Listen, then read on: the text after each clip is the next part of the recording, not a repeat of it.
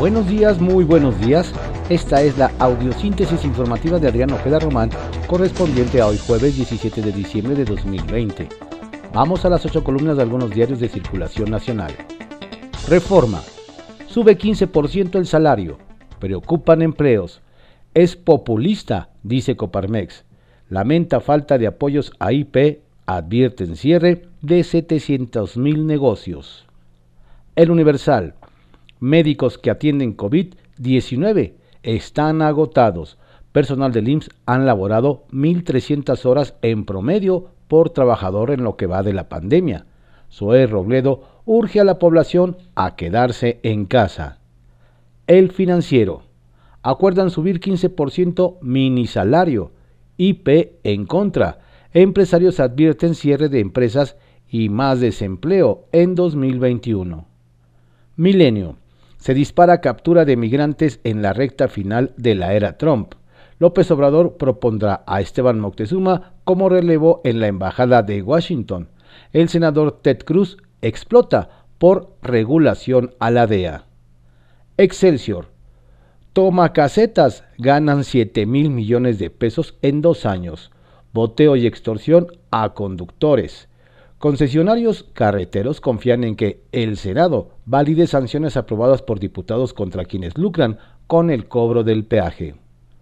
El economista. Aprueban alza al mínimo de 15% para el 2021. IP votó en contra. La decisión pone en riesgo a 700.000 MIPIMES, Consejo Coordinador Empresarial. En la CONASAMI fueron rechazadas propuestas de IP de 4% en aumento directo y de apoyo del gobierno para llegar a 15%. Decisión hace inviable la operación de MIPIMES.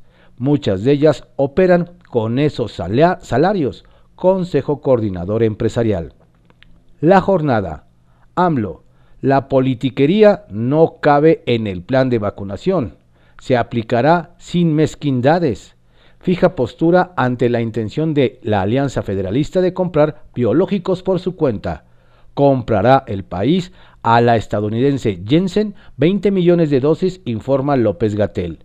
Llamado urgente de institutos de salud a la población. Ninguna fiesta vale una vida. Llegan contagios a un millón 277.499. Suma 945.673 la cifra de recuperados. Contraportada de la jornada. En tomas de casetas, pérdidas por más de 7 mil millones de pesos en dos años. Concesionarios. La enmienda para sancionar esa actividad positiva. Castiga actos de delincuencia organizada, no de protesta social. Existen grupos que se dedican a huachicolear las plazas de cobro. Jalisco, Morelos y Sonora, los estados donde más se dan estos ilícitos. Reporte Índigo, epicentro de la recuperación. La reforma, perdón, la forma en la que la Ciudad de México enfrente y use los recursos destinados tanto para el sector salud como para la atención de la pandemia de COVID-19 serán claves para revertir la crisis económica provocada por la contingencia sanitaria. El Heraldo de México.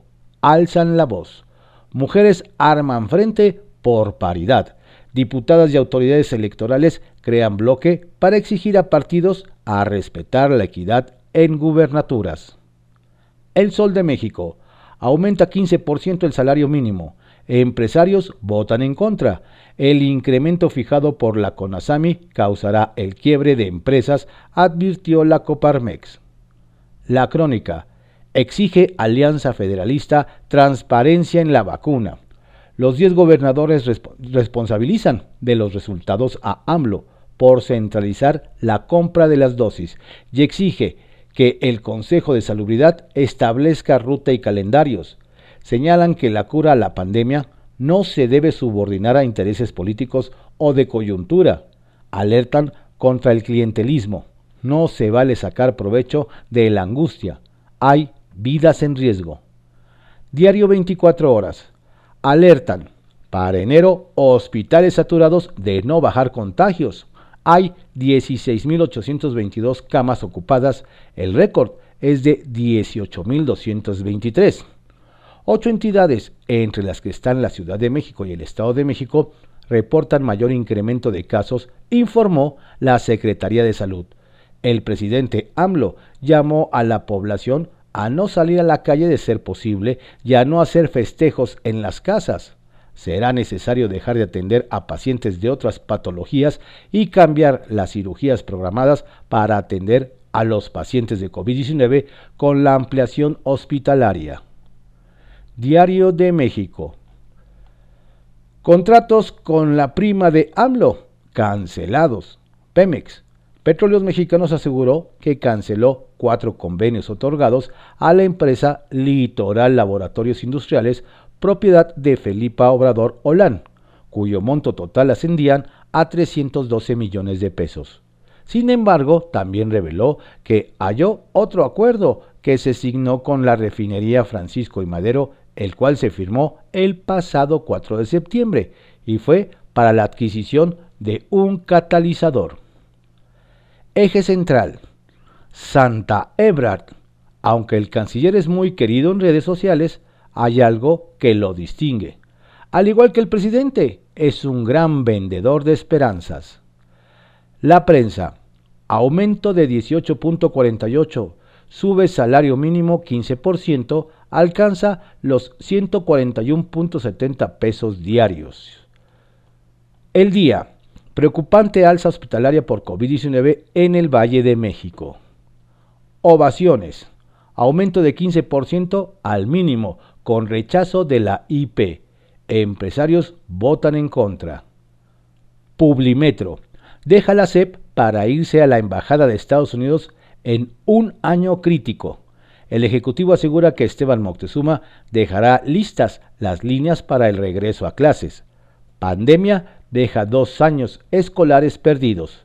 En Washington tendrá que liderar las relaciones con el nuevo gobierno de Joe Biden. Diario contra réplica. Apalea AMLO a Banjico. El presidente afirmó que los subgobernadores no deben ser empleados de machuchones de las finanzas, solo se dedican a controlar la inflación, dijo. Diario Imagen. Habrá cárcel para quien cierre casetas de peaje, reformas a la ley de vías generales de comunicación. Personas que tomen instalaciones de Capufe serán sancionadas hasta con siete años de prisión, además de una multa por casi 87 mil pesos. Diario puntual. Rasuraron órgano de control del UAM. Asegura Victorino Barrios que no será comparsa de nadie y promete acabar con la corrupción en esa institución generar condiciones de institucionalidad y de inclusión ayudan en mucho a que las instituciones funcionen para combatir la corrupción, afirmó Victorino Barrios Dávalos, titular del órgano de control interno de la Universidad Autónoma del Estado de México.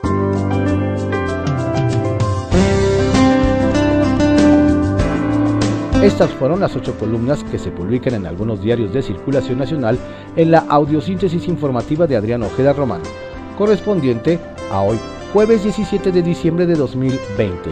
Tenga usted un estupendo día y por favor cuídese mucho. Si no tiene a qué salir, quédese en casa.